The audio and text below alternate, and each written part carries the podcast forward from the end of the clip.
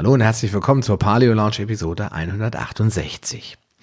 Ja, ich bin mal wieder super spät dran, denn vor ein paar Stunden, kurz bevor du diesen Podcast bekommen hast, da habe ich noch am Mikrofon gestanden und diese Worte hier für dich aufgezeichnet. Und ja, was soll ich sagen? Es war wieder so viel zu tun, dass ich es einfach nicht geschafft habe.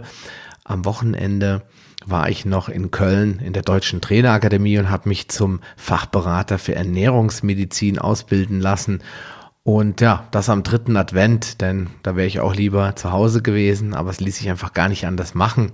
Und so hat sich dieser Stress dann durch die ganze Woche gezogen. Und ja, Dienstagabend, also heute zeichne ich das auf und jetzt ist es Mittwoch, du hörst das jetzt. Nur, dass du mal weißt, es ist nicht alles so toll durchgeplant und ich habe nicht immer so einen riesigen Puffer an Folgen in der Tasche, dass ich äh, ganz relaxed auf der Couch sitzen kann und äh, Lost gucken kann. Ja, und in diesem Sinne starten wir dann heute auch gleich in die Folge ein, denn im ersten Teil haben wir ja ausführlich über die Ursachen einer Erkältung gesprochen und festgestellt, dass Kälte dabei gar keine Rolle spielt. Du hast auch schon den ein oder anderen Hinweis von mir erhalten, an welchen Stellschrauben du unter Umständen drehen kannst, um in Zukunft seltener von einer Erkältung oder gar schlimmerem heimgesucht zu werden. Heute möchte ich das Ganze abrunden und dir ein paar Tipps und Tricks an die Hand geben, die dir wirklich helfen können, in Zukunft einfach nicht mehr krank zu werden.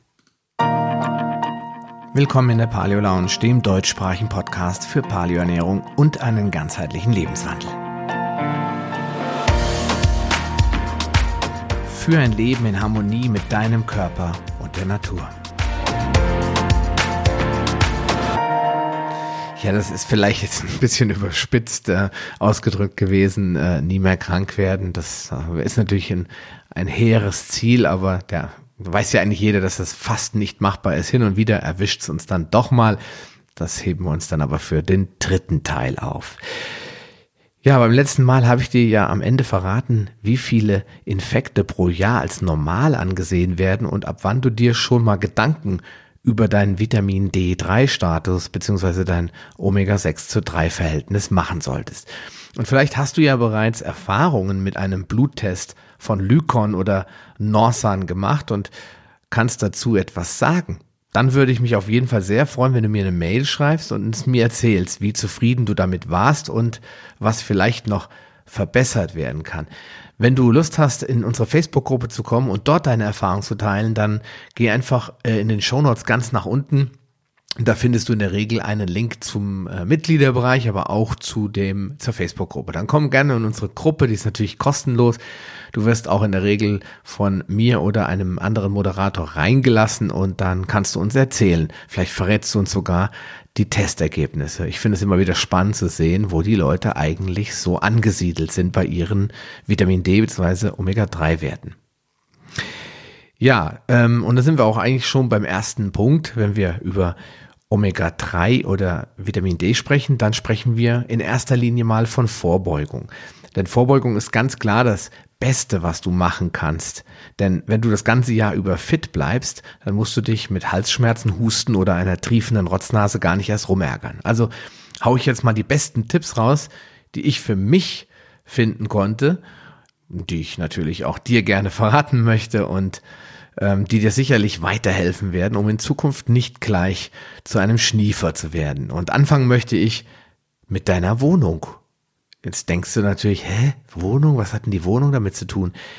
Da liegt doch viel äh, begraben in der Wohnung. Ich hoffe nicht irgendwelche Leichen im Keller, aber oft sind es Kleinigkeiten in der Wohnung, die dazu beitragen, dass du krank wirst. Ich habe mich heute erst wieder mit einem ehemaligen Arbeitskollegen unterhalten und er hat mir gesagt, dass sie alle am Schniefen und am Husten sind und dass er mal die Luftfeuchtigkeit in seiner Wohnung gemessen hat und die war bedrohlich niedrig bei nur noch 30 Prozent und die sollte eigentlich bei 50 Prozent sein, vielleicht sogar ein Ticken höher, damit die Keime nicht so sehr gedeihen, damit deine Schleimhäute angefeuchtet bleiben und alle gesund bleiben. Deswegen heißt es regelmäßig lüften und zwar vorzugsweise dann, wenn es draußen schön feucht ist. Im Moment ist es so ein bisschen nasskalt, eher herbstlich draußen. Ich weiß nicht, wie es bei dir ist. Vielleicht wohnst du in den Bergen und hast schon Schnee draußen. Wenn es natürlich sehr, sehr, sehr kalt und sehr, sehr trocken draußen ist, dann bringt das Lüften nicht allzu sehr viel.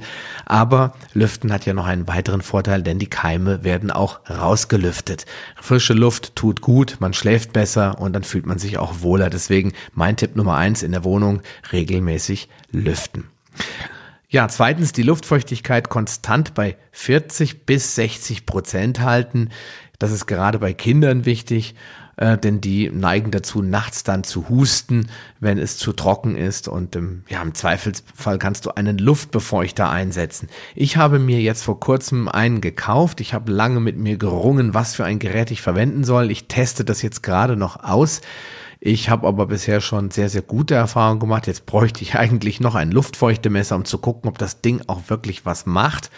Die Luft fühlt sich erstmal feuchter an und sie riecht auch schön nach ähm, Pfefferminz, weil ich da immer noch Pfefferminz reinmache. Aber ob die Luft jetzt wirklich deutlich feuchter geworden ist, konnte ich noch nicht nachmessen. Da werde ich aber noch mal drüber berichten, wenn ich nach den Feiertagen mal Zeit dazu habe. Ja, diese Luftbefeuchter, die gibt es in allen Arten und äh, Weisen und Formen und Farben und ähm, ja, trockene Luft bietet Viren optimale Bedingungen in unsere Atemwege zu gelangen und sich dort breit zu machen. Also mein Tipp 2, halte die Luft feucht und umgehe dieses Problem schon mal. Vielleicht gibt es auch noch weitere Tipps für die Wohnung, aber ich ähm, möchte da jetzt gar nicht so tief drauf eingehen. Für mich sind das die beiden wichtigsten Tipps, die Wohnung regelmäßig lüften und die Luftfeuchtigkeit konstant zu halten. Ja, vielleicht gibt es doch noch einen. Vielleicht gibt es noch einen dritten, nämlich Heizung. Ich bin immer ein Freund, ich mag es gerne kuschelig, aber ich habe die Erfahrung gesammelt, dass es, wenn es zu warm ist, die Leute meistens krank werden. Und zwar nicht in der Wohnung, sondern wenn sie rauskommen. Sie sind aufgeheizt, weil es in ihrem Wohnzimmer 27 Grad ist schmunzel oder lach bitte nicht. Ich habe solche Wohnzimmer gesehen und auch bei uns war es schon mal so warm. Wir hatten uns so eingekuschelt und ähm, hatten uns das so behaglich gemacht, dass uns das gar nicht aufgefallen ist. Ich bin dann meinen Flur gegangen und habe einen Kälteschock gekriegt, habe auf unsere Temperaturanzeige geguckt im Wohnzimmer, da waren es wirklich 26,8. Dann habe ich die Heizung runtergedreht und mal gelüftet. Also wenn es zu warm ist, ist es, glaube ich, auch nicht unbedingt optimal. Vor allen Dingen, wenn du anschließend noch vielleicht auf den Weihnachtsmarkt gehst, einen Spaziergang machen willst oder zur Arbeit musst und steigst dann in dein kaltes, eiskaltes Auto. Ja, das kann vielleicht auch schon ein Auslöser sein. Dann kommen wir schon zur Kleidung. Die Kleidung ist natürlich ein wichtiger Pakt, äh, ein wichtiger Pakt, ein wichtiger Fall oder ein wichtiger Bereich, in dem du sehr einfach eingreifen kannst. Auf Platz eins steht deswegen bei mir atmungsaktive Strümpfe verwenden. Ähm, warum? Ähm, weil ich mich mal sehr lange mit einer Schuhverkäuferin unterhalten habe, die wohl sehr viel auch mit kalten Füßen zu kämpfen hatte und mir dann ganz genau erklären konnte über jahrelange Erfahrung im Skiurlaub bei schlimmsten Minustemperaturen, dass die Dicke der Socken keinen besonderen Effekt hat. Auch nicht die Dicke der Schuhe, sondern das Material, aus dem Schuhe und Socken oder Strümpfe, wie auch immer du das bezeichnen willst, hergestellt wurden oder werden. Baumwolle äh, ist da erfahrungsgemäß kein guter ähm, kein gutes Material, denn schließlich ist Baumwolle nicht unbedingt atmungsaktiv. Was bedeutet, dass die Füße schwitzen, wenn es warm ist und sich dann Staunässe bildet. Und wer mag schon gerne schwitzige, kalte, nasse Füße? Deswegen gilt lieber atmungsaktive Strümpfe verwenden, denn dadurch kann die warme Luft im Schuh zirkulieren und ähm, es entsteht halt nicht diese Staunässe. Ähm, was natürlich auch gut sind, äh, ist, sind pure Naturmaterialien, also zum Beispiel Wolle, weil Wolle ist ja nicht so eng, engmaschig, da kann die Luft auch zirkulieren. Deswegen ist die gute alte gestrickte Wollsocke auch wieder eine gute Wahl. Und mittlerweile bekommt man ja sehr gerne zu recht kostspieligen Preisen und Kursen sogenannte Merino-Wollsocken angeboten. Die habe ich mir jetzt gekauft für den Skiurlaub, also immer nicht, wenn ich Ski fahre, sondern wenn wir dann eben keine Skier mehr anhaben, äh, zum Beispiel auf der Hütte. Das ähm, habe ich jetzt mal getestet mit ganz, ganz dünnen Barfußschuhen, aber dicken Merino-Wollsocken waren meine Füße sehr lange sehr warm, aber selbst nach zwei Stunden oder drei Stunden stehen ist dann irgendwann mal Schluss, da wird jeder Fuß kalt. Das hat aber dann nichts mit den Strümpfen zu tun, sondern damit, dass du dich nicht bewegst, weil wenn der Fuß nicht bewegt wird, wird er auch nicht durchblutet. Ja, auf ähm, Platz zwei habe ich dann äh, die restliche Kleidung. Wenn auch da Funktionswäsche eingesetzt wird, dann ist das insgesamt wärmender als der riesige, gute, alte, dicke Norweger Pulli, den wir alle so vor 30 Jahren noch äh, anhatten. Wer kennt das nicht, wenn Mami einen morgens den Norweger Pulli übergestrumpelt hat und man das Gefühl hatte, so kann mir nichts mehr passieren. Ich habe noch so ein paar von diesen Pullis und warm halten die beileibe nicht. Da habe ich auf der anderen Seite sehr gute Erfahrungen gemacht mit ähm, sogenannter Funktionswäsche, äh, Skibekleidung, Wanderbekleidung, die ähm, gefliest ist und äh, atmungsaktiv ist. Da habe ich nur zwei Teile von gebraucht und zusätzlich noch eine wirklich in meinen Augen recht dünne Skijacke und ich habe nicht einmal gefroren. Da macht es dann doch mehr die Funktion und nicht mehr die Dicke. Also lauf nicht rum wie ein Michelin-Männchen, sondern lieber mit atmungsaktiver Kleidung. Ja, auf Platz drei ähm, stehen dann schon die Schuhe, weil natürlich eben schon erwähnt, die Socken nur die innere Schicht deines äh, äh, Schuhwerks betreffen oder deines äh, deiner Fußbekleidung und dann irgendwo auch der Schuh ist. Und der muss nicht unbedingt besonders dick sein, er sollte wasserdicht sein, also Gore-Tex beschichtet, membranisiert sein oder Sympatex-Membran verfügen. Ich weiß nicht, wie das heute alles heißt. Jeder hat so seinen eigenen Trademark, wie er das Ganze nennt. Dann sollte nach unten eine ausreichend hohe Sohle vorhanden sein. Ich bin ja als Barfußläufer kein großer Freund davon, aber leider gibt es in diesem Segment für normale Frierlaps-Menschen wie mich keine andere Alternative. Wenn du natürlich ein ganz hartgesottener bist, dann kannst du auch mit einem Barfußschuh und einer ordentlichen Socke draußen rumlaufen äh, oder vielleicht ganz barfuß. Äh, ich habe mal gehört, der Emanuel Bolander bis vier Grad oder null Grad äh, läuft er barfuß und erst dann überlegt er sich, ob er was anzieht. Wenn du auch so einer bist, dann vergiss Punkt drei auf meiner Liste. Wenn du eher zu den normal frierenden Menschen gehörst, dann empfehle ich dir eine hohe Sohle, denn die Kälte kommt von unten und nicht von der Seite. Deswegen einfach ein schlanker, atmungsaktiver, wasserdichter Schuh mit einer dicken Sohle und äh, vielleicht sogar noch eine Einlegesohle, die von unten schön warm macht, ist sicherlich nicht das Beste für den Fuß, aber hey, wir laufen ja nicht 24 Stunden damit rum. Und ähm, ja, das wäre es eigentlich auch schon äh, aus dem Bereich, äh, was die Schuhe betrifft. Vielleicht noch ein kleiner Hinweis, wenn du auf dem Weihnachtsmarkt unterwegs bist. Jetzt haben wir ja, wie schon gesagt, nur noch sieben Tage bis Weihnachten. Dann äh, wirst du nicht umherkommen, ab und zu kalte Füße zu haben. Da hilft eigentlich nur eins, den Glühweinstand zu wechseln. Denn Laufen und Spaziergänge durchbluten den Fuß. Ich habe das jetzt wieder in Köln auf der ähm, bei der Fachberaterausbildung getestet. Ich bin drei Kilometer durch die Innenstadt gela äh, Stadt gelaufen mit einem relativ schnellen Fußtempo oder also einfach relativ schnell gelaufen. Ich weiß nicht, was ich für ein Pace hatte, wie man das heute sagte, aber ich hatte nachher sehr, sehr warme Füße und erfreulicherweise auch sehr, sehr warme Hände, obwohl ich die ja eigentlich nicht wirklich groß benutzt habe. Der Körper war halt im Durchblutungsmodus und das, obwohl ich ganz dünne Tadevos anhatte. Das sind eigentlich Sommerbarfußschuhe. Ich hatte ähm, in Anführungsstrichen normale Strümpfe an, aber das Laufen, das stramme Laufen, also nicht Joggen im Sinne, sondern der schnelle Gehgang hat dafür gesorgt, dass meine Füße warm wurden. Also beim Weihnachtsmarkt gilt also die Regel von einem Stand zum nächsten und nicht irgendwo versauern und dort den achten Glühweinbechern, sondern lieber hin und her laufen und die Füße in Bewegung halten.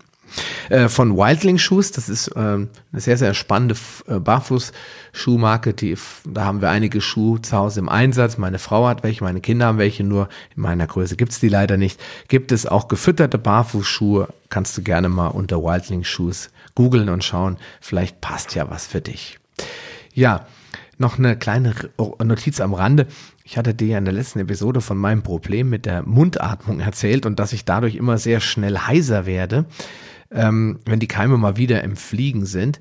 Ich habe dir daher mal eine Seite verlinkt, hier in den Show Notes, auf der du mehr über die Mundatmung nachlesen kannst. Dort findest du dann auch ein paar Tipps und Anregungen, was du dagegen tun kannst. Das ist www.atmung, also nicht art, sondern atmung.org slash Mundatmung minus VS für Versus minus Nasenatmung. Also das habe ich dir aber auch verlinkt, kein Problem.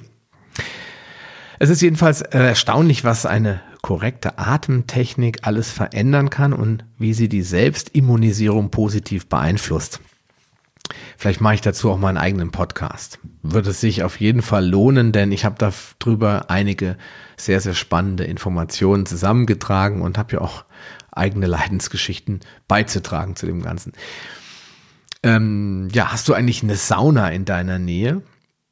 Als wir vor fast zehn Jahren beschlossen haben, aufs Land zu ziehen und dort ein Haus zu bauen, da stand für meine Frau eigentlich sofort fest, Aber nur wenn ich eine Sauna bekomme.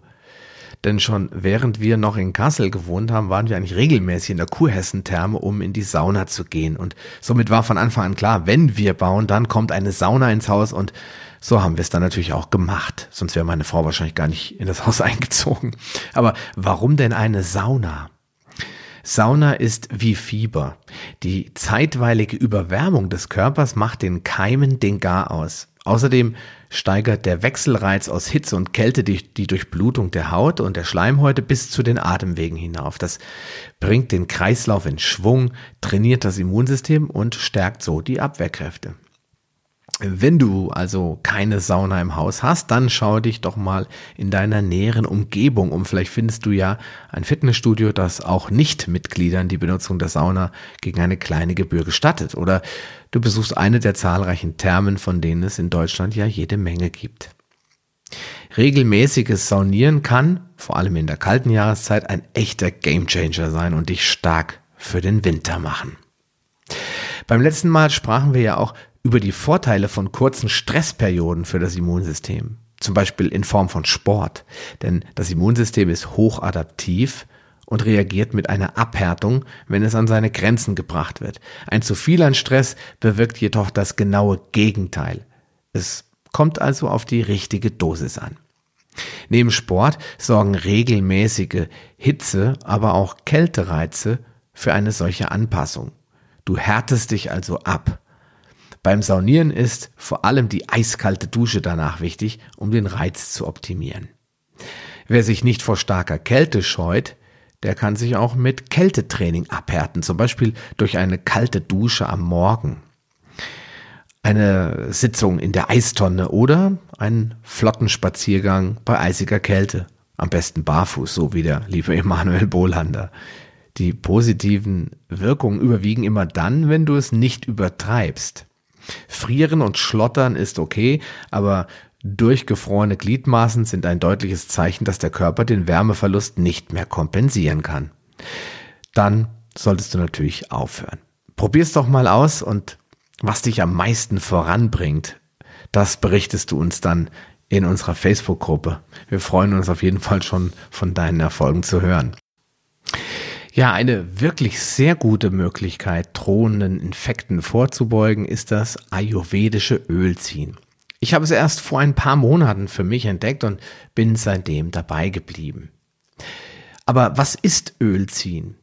Im Prinzip ist das eine recht einfach zu erlernende und auch einfach umzusetzende ayurvedische Methode der Entgiftung. Dabei wird Öl in Form von einem Esslöffel, vielleicht auch erstmal einen Teelöffel in den Mund genommen und wie eine Mundspülung benutzt. Dabei zieht man, schlürft man und bewegt man das Öl im Mund hin und her, um die Gifte, die sich zweifelsfrei in den Schleimhäuten verstecken und festsetzen, aufzunehmen und dann im Öl zu binden. Anschließend kann man dann nach drei Minuten als Anfänger, vielleicht auch vier Minuten, das Öl einfach in ein Taschentuch spucken oder, wem das zu anstrengend ist, auch gerne ins Waschbecken. Ich habe damit kein Problem.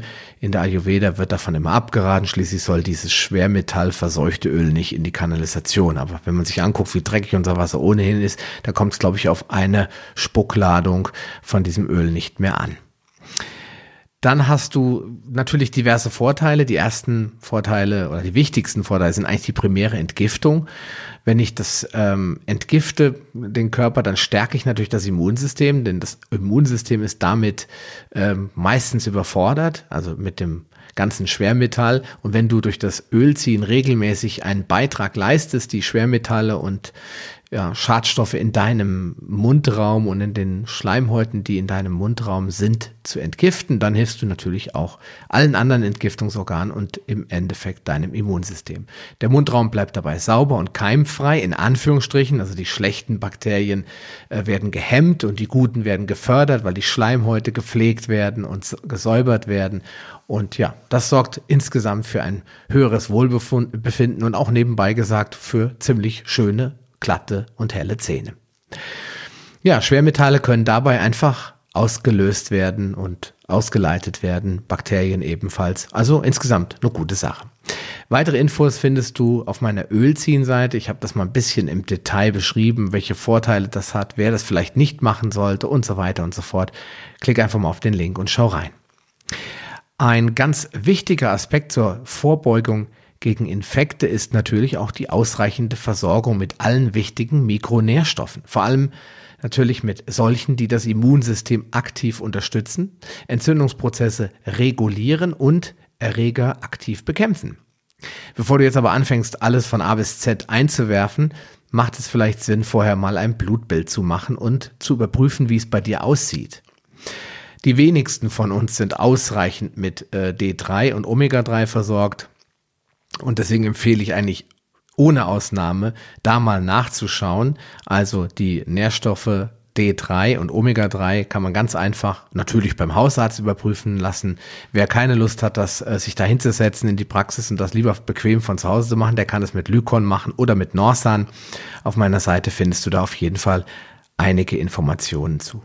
Einen vollständigen Vitaminstatus kann dir aber in der Regel nur ein ja, eigens dafür qualifizierter Arzt geben. Es gibt so ein paar sogenannte Orthomolekularmediziner.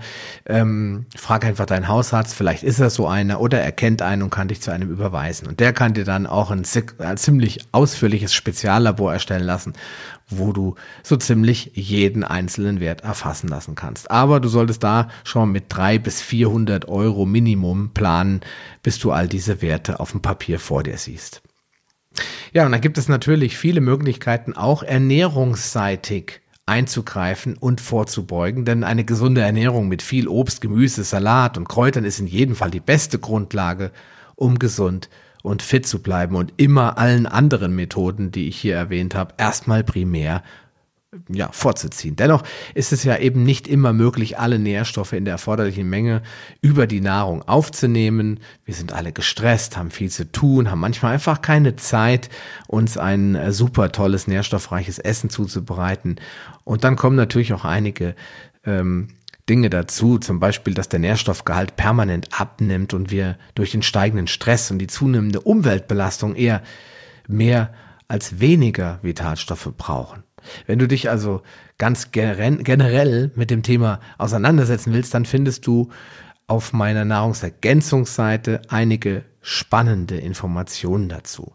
Deswegen möchte ich dir hier auch nur diese Nährstoffe auflisten und nahelegen, die ich zur Vorbeugung eines Infekts verwende und äh, die ohne Zweifel immer einen positiven Beitrag leisten und äh, wo du auch nicht wirklich viel falsch machen kannst.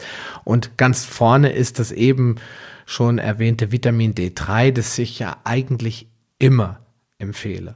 Aber vielleicht ist es auch deswegen so, weil es einfach das wichtigste Hormon ist, das wir unbedingt dringend hinzufügen müssen. Vitamin D3 kann nur in der Haut gebildet werden von unserem Körper durch die, durch das Vorhandensein von einem sogenannten intrinsischen, also innerkörperlichen Faktor, das ist Cholesterin, und einem extrinsischen, von außen hinzugeführten Faktor, und das ist Sonnenlicht. Und das ist im Winter eben nicht gegeben. Natürlich scheint die Sonne, aber leider eben in einem Winkel, wo die wichtige, wertvolle Strahlung von der Atmosphäre abgeprallt, äh, abprallt oder wegreflektiert wird, sodass wir fast überhaupt gar keine wertvolle Sonnenenergie mehr aufnehmen können. Unsere Nahrungsmittel enthalten darüber hinaus auch kein Vitamin D mehr, ähm, aus vielen Gründen, die ich jetzt hier gar nicht im Einzelnen aufzählen möchte. Und ähm, da Vitamin D aber so unglaublich wichtig ist für ein starkes Immunsystem und da es ja auch hilft, bei Infektionen die weißen Blutkörperchen zu aktivieren und damit deren ja, Reaktionszeit zu verbessern, ist ein, eine gesunde Ernährung im Winter ohne D3-Supplement nicht denkbar. Ja, Wer behauptet, er wäre gut versorgt, der soll doch mal die Probe aufs Exempel machen und mal seinen Vitamin D-Status prüfen. Ja, Omega-3 ist die zweite Hand Gottes, der Entzündungsmediator und Entzündungshemmer, wenn man das Wort überhaupt benutzen sollte, Nummer eins, denn keine Entzündung kann beendet werden ohne Omega-3-Fettsäuren. Beginnen lässt sich jede Infektion durch Omega-6 oder durch verschiedene Prostaglandinserien im Körper zum Beispiel bei einer Verletzung, bei einem schweren Trauma, also jetzt einer physischen Verletzung oder einer Erkrankung, wo der Körper ein sogenanntes Danger, ein sogenanntes Warnsignal setzen will, löst, er, löst das ähm, Immunsystem eine Entzündung aus. Und wenn dann kein Mediator da ist, der die Entzündung am Ende wieder stoppt, dann kann es zu einer Chronifizierung kommen. Also der Körper kommt einfach nicht mehr raus aus der Entzündung und wir drehen uns im Kreis und was dabei entsteht, sind sogenannte autoimmune Erkrankungen, permanente chronische Infektionen und andere Stoffwechselstörungen. Und die wollen wir natürlich nicht haben. Deswegen ist es unerlässlich, ähm, eigentlich regelmäßig auch im Sommer mit Omega-3-Fettsäuren versorgt zu sein. Vitamin C ist das vergessene Vitamin. Ähm, das liegt daran, dass es jahrelang ähm, gegessen wurde und sich irgendwann durchgesetzt hat. Die Meinung einfach verbreitet hat, dass Vitamin C überall drin sei und dass man das gar nicht mehr äh, einnehmen bräuchte, denn schließlich ist ja in jedem Nahrungsmittel von Toastbrot bis Mayonnaise Vitamin C drinne. Und äh, dass dem nicht mehr so ist, haben ja verschiedenste Untersuchungen von deutschem Obst und Gemüse bewiesen. Und deswegen sage ich immer, Vitamin C gehört vor allen Dingen im Winter zur Grundversorgung eines jeden gesundheitsbewussten Menschen, denn durch Vitamin C haben Immunzellen einfach einen 40 mal höheren Vitamin C-Gehalt. Das heißt, wenn ich es hinzufüge, wenn ausreichend vorhanden ist, äh, Vitamin C, dann werden die Immunzellen mit dem 40-fachen äh, Amount, hätte ich beinahe gesagt, der 40-fachen Menge an Vitamin C versorgt. Äh, es regt außerdem die Produktion der weißen Blutkörperchen im Generellen an, sodass die schnell ersetzt werden und die Produktion aufrechterhalten wird und immer genug davon da sind und es steigert und erhöht deren Leistung. Außerdem ist Vitamin C dafür bekannt, dass es die Heftigkeit von Erkältungen spürbar mildert. Sollte es dich also doch mal erwischen, dann werden die ganzen Auswirkungen nicht so schlimm sein. Außerdem verkürzt es nachweislich die Dauer der Erkältung und wer möchte schon gerne drei Wochen im Bett liegen.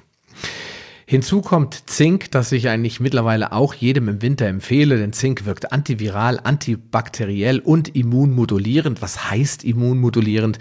Das Immunsystem kann ja sprichwörtlich um sich ballern und dabei mehr Schaden anrichten, als es uns lieb ist. Und das Zink erreicht das Immunsystem und moduliert es. Es hilft dem Immunsystem in den Bahnen kontrolliert vorzugehen und nicht völlig außer Rand und Band zu geraten. Außerdem wirkt es auch entzündungsregulierend, genauso wie Omega-3 und hilft auch hier den gesamten Entzündungsprozess klar und deutlich zu einem Abschluss zu bringen.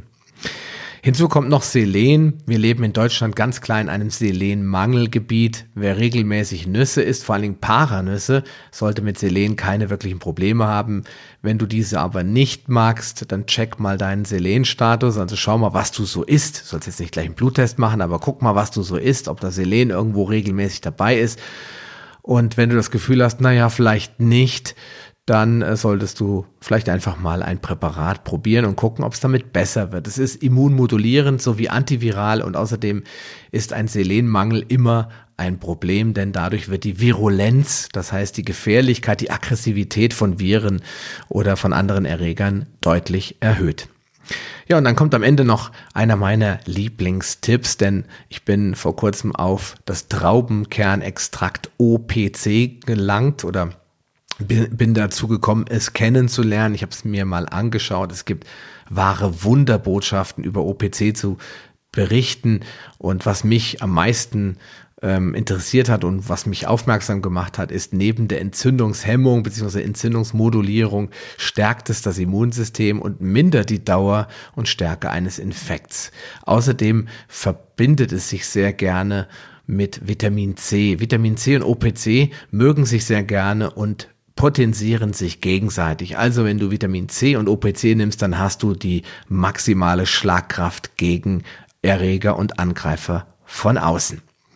Ansonsten gilt, was in der Ernährung drinne ist, das ist immer gut, wenn es Antioxidantien enthält, zum Beispiel Astaxanthin, Carotinoide und Alpha-Liponsäure. All diese ganzen bekannten Antioxidantien, ich sag mal A, C und E, also Retinol, Vitamin A, Vitamin C und Vitamin E, wie Astaxanthin zusätzlich, Carotinoide, Alpha-Liponsäure, sind Antioxidantien, sie unterstützen das Immunsystem.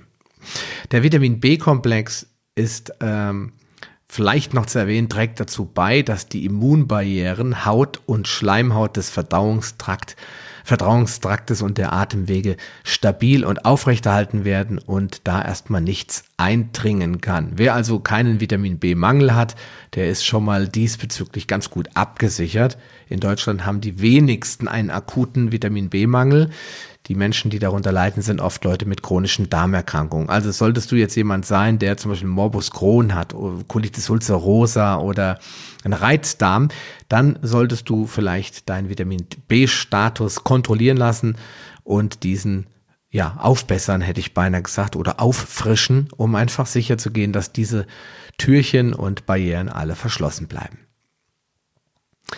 Ja, also Generell zu all diesen Nährstoffen habe ich ja schon gesagt, nicht einfach einwerfen. Ist vor allen Dingen auch immer interessant herauszufinden, wo steht man eigentlich. Und die meisten, die ich darauf anspreche, die sagen, äh, Vitamin D, was ist das nochmal? Ach, das sind, das ist dieses, was man in der Sonne kriegt da weiß ich eigentlich relativ schnell, dass die, äh, diese Personengruppe spätestens jetzt im Dezember oder im Januar maximal unterversorgt ist und dann kommen ja auch die ganzen Infekte. Wenn du jetzt so um dich herum schaust, dann wirst du merken, um dich herum hustet's, schnieft's und rotzt es, die Leute werden krank. Ein sicheres Zeichen, dass das Immunsystem dieser Leute erstmal im ja, Aufgeben betroffen ist und dass diese Menschen einfach unterversorgt sind. Also schau dir deinen Vitamin D und Omega-3-Status an, dann bist du auf der sicheren Seite. Und wenn du gut versorgt bist, musst du auch gar nichts weiter tun. Zur richtigen Dosierung solltest du bei Unsicherheit stets mit deinem Arzt sprechen. Denn äh, viele der hier genannten Nährstoffe äh, werde ich darüber hinaus natürlich in einem Mikronährstoff-Guide nochmal behandeln. Den verlinke ich jetzt nicht, da er noch wirklich absolut unreif ist, um ihn vorzuzeigen. Aber in Zukunft wirst du da deutlich mehr Informationen finden und ähm, kannst du dich da auch dann dran anlehnen, wenn du möchtest. Ich persönlich ähm, möchte aber meine Einnahme ähm, Pläne mal zum Besten geben, also was ich so nehme und ähm, dann kannst du ja davon für dich ableiten, ja, inwiefern das vielleicht bei dir auch passen könnte. Vitamin D3 nehme ich äh, zum Beispiel ein Kombipräparat mit K2, muss man aber nicht. Die sind in Tropfen, äh, also sind als Tropfen in Öl gelöst, in dem Fall Kokosöl und davon nehme ich täglich 10, 12 Tropfen. Manchmal vergesse ich es auch, wenn ich dran denke. Und das ist, ich sag mal, sechs von sieben Tagen der Fall. Dann nehme ich 10 bis 12 Tropfen. Unsere Kinder, die im Prinzip ja die Hälfte nur wiegen und auch erst äh, sechs und acht Jahre alt sind, bekommen äh, zwischen fünf und sechs Tropfen und äh, vielleicht manchmal auch sieben Tropfen, weil die auch nicht immer jeden Tag was nehmen. Die gehen in die Schule, da vergisst man es mal. Also kommen wir da so auf vier bis sechs Tropfen im Schnitt. Allerdings nur im Winter, im Sommer nehmen wir gar nichts da für die Kinder, weil die einfach ständig draußen in der Sonne sind. Bei meiner Frau sieht's wieder anders aus. Die hat nämlich eine beginnende Arthrose im Kniegelenk und ähm, da kämpfen wir gerade akut gegen, gegen und versuchen das so ein bisschen damit zu puffern und die Vitamin D3-Speicher bei ihr massiv aufzufüllen. Deswegen nimmt sie 20 Tropfen. Je nach Präparat hat ein Tropfen so 1000 internationale Einheiten. Es gibt auch ein Präparat, das, da hat, haben die nur 600, 800 oder mal 2000 internationale Einheiten. Also musst du schon ganz genau hingucken, was du da an Vitamin D zuführst. Aber bis 10.000 internationale Einheiten kannst du überhaupt gar nichts falsch machen. Und ich bin auch eher ein Freund, der sagt, täglich was nehmen, anstatt dann 100.000 oder wie viel pro Woche zu nehmen. Die Ärzte sehen es meistens anders. Die geben einem eine Tablette mit 20 oder 30.000 1000 Einheiten sagen, einmal pro Woche nehmen. Ähm, ich finde, wenn man das zur täglichen Routine macht, kann man es auch nicht so gut vergessen, als wenn man es jetzt nur sonntags oder samstags oder montags morgens nimmt. Also entscheide selbst, wie du es tust. Ähm, wenn dich das alles ein bisschen beunruhigt, es gibt genug Bücher über Vitamin D. Ähm, beschäftige dich mal mit dem Buch von Dr. Jörg Spitz oder lies das Coimbra-Protokoll. Da stehen echt ganz viele krasse Informationen drin. Es gibt auch ein Buch von Raimund von Helden, der äh, Gesund in sieben Tagen heißt das Buch. Äh, da steht eigentlich alles drinne und äh, mit 10.000 Einheiten kann ich dir versprechen, wird dir nichts passieren. Allerdings ist es deine ganz individuelle Entscheidung, hängt auch von deinem Status ab. Vielleicht bist du super duper toll versorgt, dann reichen vielleicht auch zwei, drei Tropfen am Tag. Das kannst du dann in ganz individuell nach deinem Gesundheitsbefinden entscheiden. Dann äh, beim Omega-3, das, dazu habe ich ja schon drei Podcast-Episoden gemacht, die ich dir in den Show Notes auch nochmal verlinken werde. Ich nehme täglich so drei Gramm, also es sind ein bis anderthalb, vielleicht manchmal auch zwei Esslöffel Öl von Norsan. Meine Kinder bekommen zwei Teelöffel von dem gleichen Öl. Wir hatten am Anfang das Kidsöl, das, äh, aber es ist egal, sie mögen es beides nicht, finden den Geschmack bei beidem etwas gewöhnungsbedürftig. Das, deswegen sind wir jetzt auf eine Sorte umgestiegen und sie nehmen das, weil der Inhalt ist da sowieso der gleiche und wegen der paar Orangenextrakte, die da vermeintlich den Geschmack verbessern, äh, habe ich jetzt auch keine Lust, nochmal ein extra Präparat auf Lager zu legen. Die nehmen also mit zwei, maximal zwei Teelöffeln am Tag so grob die Hälfte und das wird natürlich auch immer mal wieder vergessen. Eigentlich müssten wir auch mal wieder nachmessen und mal gucken, wo wir gerade sind. Aber naja. Und meine Frau natürlich wieder aufgrund der Arthrose im Knie drei Gramm. Das heißt, die, weil sie das Öl überhaupt nicht runterkriegt, nimmt sie immer fünf Kapseln morgens und fünf Kapseln abends. Das sind dann immer 1,5 Gramm bei fünf Kapseln von dem Norsanöl und ja, äh, ist damit also schon sehr, sehr hoch dosiert. Ich glaube mal, wenn wir das messen, liegen wir über den acht Prozent, die heute als sehr gesund angesehen werden. Vitamin C nehme ich persönlich keins. Äh, meine Frau nimmt es, weil es ja auch äh, die Kollagensynthese anregt und damit hilft, ihr Knie zu regenerieren. Das kann man auch in höheren Mengen problemlos ein, einnehmen. Die orale Einnahme führt dann jedoch irgendwann zu Durchfall. Das heißt, wenn du jetzt klassische Tabletten nimmst und nimmst da jetzt vier oder fünf Gramm, gibt's ja durchaus dass man da ein Gramm Tabletten kriegt und wenn du davon vier, fünf Stück nimmst, kann das sein, dass du anschließend zur Toilette rennst. Deswegen empfehle ich hier eigentlich speziell die Vorteile einer liposomalen Formulierung. Äh, das heißt, du solltest dir einfach mal anschauen, was liposomales Vitamin C dort leisten kann, denn da umgehen wir den Darm mit und haben diese ganzen Probleme nicht mehr. Und äh, da kannst du dann so ein kleines Schlückchen liposomales Vitamin C nehmen, kommst dann ganz bequem auf ein Gramm und das ist in meiner oder aus meiner Ansicht heraus für die Prävention von Infekten vollkommen ausreichend. Und ähm, ja, die Dosierung kannst du da ganz problematisch oder ganz unproblematisch, Entschuldigung, erhöhen, denn ähm, das ist ja, wie schon gesagt, in Liposomen gelöstes ähm, Vitamin C. Das kann der Darm ganz einfach unproblematisch aufnehmen und hat da keine Probleme mit der Resorption. Dazu werde ich aber nochmal eine extra Episode machen zur liposomalen Formulierung. Das würde jetzt zu weit gehen, denn da gibt's echt viele tolle, spannende Informationen zu und die werde ich nochmal in einer ganz eigenen Episode verhackstückeln, wie man so schön sagt. Ähm, Zink würde ich vor allem in der Erkältungsperiode gemeinsam mit dem Vitamin C einnehmen. Da gibt es auch Kombipräparate ganz oft, ähm, auch liposomale Kombis. Ähm, da kannst du einfach mal reinschauen. Ich verlinke dir das bei den Präparaten hast du da in der Regel immer schon eine optimale Dosierung und solltest, wenn du jetzt nicht einen besonderen Anlass siehst, auch dich immer streng daran halten. Bei Selen ist es sehr einfach, 200 Mikrogramm am Tag. Das ist hier überhaupt gar kein Problem. Das ist die Standarddosierung, die auch als Empfehlung draufsteht. Oder wenn du ein Freund von Paranüssen bist, so wie ich, brauchst du kein Selen einnehmen, isst einfach mal drei, vier, fünf Paranüsse am Tag und hast du eine optimale Versorgung. Achte da natürlich auf Bionüsse und nicht auf irgendwas aus dem Aldi oder aus dem Discounter. OPC, da gibt es, das ist eine pure Wissenschaft, da gibt es dann Berechnungstabellen. Wenn du das genau wissen willst, musst du dir mal ein Buch dazu kaufen. Da gibt es ein schönes Buch von Ann Simmons. Ähm, das heißt auch direkt OPC. Oder du gehst mal, googelst mal durch die Foren, da findest du eigentlich auch immer ganz spannende Informationen dazu. Normalerweise sagt man so als Richtwert zwei Milligramm pro Kilogramm Körpergewicht. Und wenn man sich dann die Dosierungen anschaut, stellt man fest, die sind meistens so bei 400 oder 350 Milligramm, sodass die meisten Durchschnittsdeutschen damit abgedeckt sein dürften.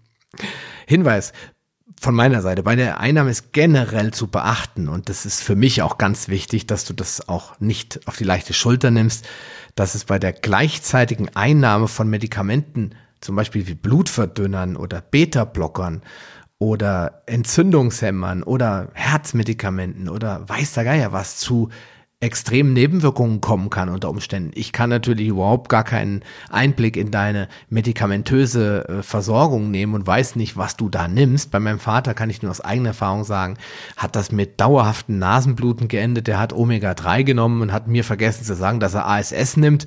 Und ähm, das ist ein Blutverdünner und dann ist ihm ein Nasengefäß geplatzt und es hat geblutet und geblutet und geblutet, musste letztendlich verödet werden. Äh, denn ansonsten hätte das gar nicht mehr aufgehört zu bluten. Ist auch kein Wunder. ASS verdünnt das Blut und äh, Omega-3 kann bei einer bestimmten Dosis sowie andere Nahrungsergänzungsmittel auch einen positiven Effekt auf die Durchblutung, auf die Blutgerinnungswerte haben, was ja erstmal toll ist, weil das keine, die Thromboseneigung wird verringert, die Leute haben einen niedrigeren Blutdruck und äh, müssen keine Medikamente mehr nehmen. Aber wenn sie das einfach tun, ohne äh, das mit ihrem Arzt zu besprechen oder selbst verantwortungsvoll auf die Packungsbeilage zu achten, dann könnte es zu solchen Nebenwirkungen kommen. Also nimmst du irgendwelche Medikamente, die in diese Kategorie fallen, oder du bist dir nicht sicher, sprich mit deinem Arzt ähm, und mach nicht irgendwas. Ich möchte nicht dafür verantwortlich sein oder nachher hören, ich bin umgefallen äh, mit Kreislaufkollaps, weil ich das nicht beachtet habe. Deswegen ganz wichtiger Hinweis, du musst immer alles mit deinem Arzt abstimmen. Wenn du gesund und munter bist, also keine Medikamente nimmst, dann kannst du dir mit Omega-3 nichts Schlimmes zuführen. Es sei denn, du säufst fünf Liter davon dann wirst du wahrscheinlich auch irgendwann auf dem Klo landen. Also bitte besprich das im eigenen Interesse immer mit deinem Arzt und beachte auch die Empfehlung des Herstellers. Die haben ja nicht umsonst dort was draufstehen. Die sind natürlich immer sehr auf Sicherheit bedacht und selten findest du da ja wirksame therapeutische Dosen. Denen sind auch die Hände gebunden. Also mach da deine eigene Erfahrung, probier es aus und wenn du dir ganz sicher sein willst, liest dich einfach so ein bisschen ein in die Thematik. Ja, weil es eine Weile dauert, bis die Speicher ausreichend gefüllt sind und dein Körper bereit für den Kampf gegen die Armee feindseliger Erreger ist, solltest du bereits im Sommer damit beginnen, deine Speicher aufzufüllen. Also jetzt nicht gerade, wenn es draußen anfängt zu schneien und du schon heiser bist und anfängst zu hüsteln, dann ist es vielleicht schon zu spät. Also wenn du aus dem Sommerurlaub kommst und es geht in Richtung Regenzeit und windiger Herbstzeit, dann solltest du spätestens anfangen, deine Speicher aufzufüllen. Ich sage immer wie bei den Winterreifen von O bis O, also von Oktober bis Ostern, da bist du auf der sicheren Seite. Zu guter Letzt habe ich noch einen wichtigen Tipp, den viele, vor allem Männer, für relativ unwichtig halten, den aber man, ja, den man nicht vernachlässigen sollte. Die Haut ist ein wichtiges Immunorgan und in der Lage, Erreger effektiv abzublocken, sodass sie erst gar nicht in den Organismus eindringen können. Dazu braucht die Haut jedoch wichtige Nährstoffe und Flüssigkeit. Du solltest also ganz besonders im Winter viel, viel trinken, denn die kalte und die trockene Luft belastet nicht nur deine Schleimhäute, sondern auch die Außenhaut. Wenn du nun auch noch eine Feuchtigkeitscreme verwendest, und das sollte möglichst naturbelassen sein, manche schwören auf Kokosprodukte, dann machst du schon eine Menge Dinge richtig und verhinderst ein Austrocknen der Haut. Rissige Haut, vor allen Dingen rissige Lippen, aufgeplatzte, spröde Lippen sind immer ein Zeichen, dass du flüssigkeitstechnisch unterversorgt bist. Also achte auch auf deine Haut und äh, wie schon gesagt, die Botschaft geht Richtung Männer. Die Frauen, die sehe ich da nicht so in der Pflicht, die cremen sich schon ganz gern mal ein. Ja, und bei diesen Rissen, ja, muss ich dir nicht sagen, entstehen natürlich Eintrittspforten für Keime, die dich dann krank machen und ähm, ja, das wollen wir ja alle jetzt nicht von vor Weihnachten und Silvester im Bett landen. Alle wichtigen Informationen und Links, die findest du natürlich wie immer in diesen Show Notes direkt hier unter der Episode. Dabei habe ich dir die Produkte verlinkt, mit denen ich bisher die allerbesten Erfahrungen gemacht habe und von denen ich glaube, dass sie auch eine sehr hohe Qualität haben. Aber denke mal dran, nicht irgendwas machen. Sascha hat ja gesagt, ich werfe das mal ein wie Smarties, sondern bitte immer genau darauf achten, was brauche ich jetzt, was braucht mein Körper und wie viel ist gut für mich. In diesem Sinne wünsche ich dir eine erkältungsfreie Zeit. Wir hören uns nächste Woche wieder. Dann heißt es stark durch den Winter 3. Damit schließen wir die Runde ab und sprechen darüber, was du tun kannst, wenn es dich dann doch mal dummerweise erwischt hat. Bis dahin wünsche ich dir eine, ja, eine schöne Zeit, eine schöne Weihnachtszeit natürlich. Bleib gesund. Bis bald. Dein Sascha Röhler. Eine weitere spannende Folge der Paleo Lounge geht zu Ende und ich hoffe, sie hat dir gefallen. Alle erwähnten Links und weiterführenden Informationen zu dieser Folge findest du in den Show Notes unter paleo-lounge.de slash podcast. Dort findest du ein vollständiges Archiv aller Podcast-Episoden auf einen Blick. Klicke einfach auf die entsprechende Folge, um zu den Show Notes zu gelangen. Wenn du tiefer in die Welt der Paleoernährung einsteigen willst, dann möchte ich dich herzlich dazu einladen, ein Teil meiner Paleo-Bewegung zu werden. Die Paleo Akademie ist ein kostenloser Mitgliederbereich für alle Leser und Hörer der Paleo Lounge und bietet dir jede Menge spannender Informationen, um dich aktiv bei der Erreichung deiner Ziele zu unterstützen. Du kannst dich ganz einfach unter palio-lounge.de slash Mitgliederbereich registrieren. Den Link findest du natürlich auch in den Show Notes. Ich wünsche dir viel Erfolg. Bleib gesund, dein Sascha Röhler.